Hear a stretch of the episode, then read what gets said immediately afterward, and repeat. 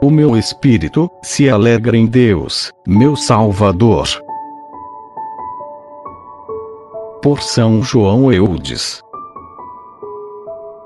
Essas divinas palavras, pronunciadas pelos sagrados lábios da Mãe do Salvador, nos declaram a alegria inefável e incompreensível que lhe transbordou do coração, no momento da encarnação do Filho de Deus, e até por todo o resto de sua vida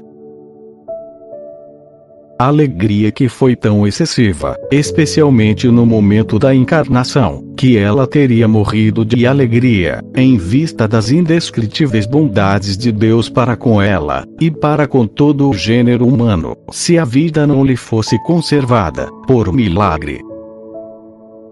Pois se a história nos conta que a alegria já causou a morte de muitas pessoas, em razão de algumas vantagens temporais que lhes haviam sucedido, deve-se crer que a Divina Virgem teria morrido também, se não tivesse sido sustentada pela força do divino menino que trazia em seu seio, visto que ela possuía os maiores motivos de alegria que jamais existiram, e que jamais existirão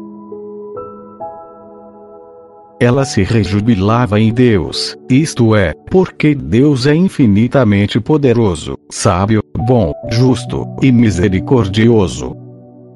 E porque faz resplandecer, de maneira tão admirável, o seu poder, a sua bondade, e todos os outros divinos atributos, no mistério da encarnação e da redenção do mundo ela se rejubilava em Deus seu Salvador, por ter vindo a este mundo, para o salvar e o redimir.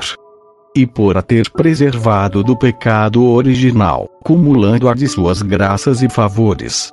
E isso com tanta plenitude, que a tornou, junto dele, a medianeira e cooperadora na salvação de todos os homens.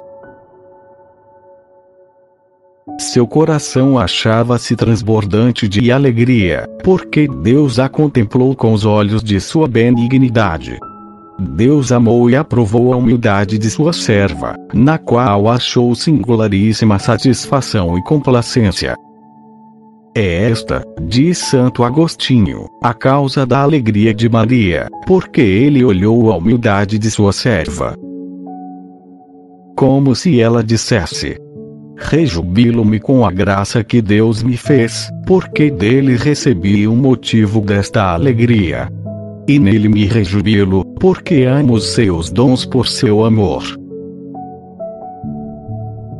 Ela se rejubilava pelas grandes coisas, que a onipotente bondade do Senhor tinha operado nela, que são as maiores maravilhas que ele fez em todos os séculos passados, maiores também do que quaisquer outras que fará em todos os séculos futuros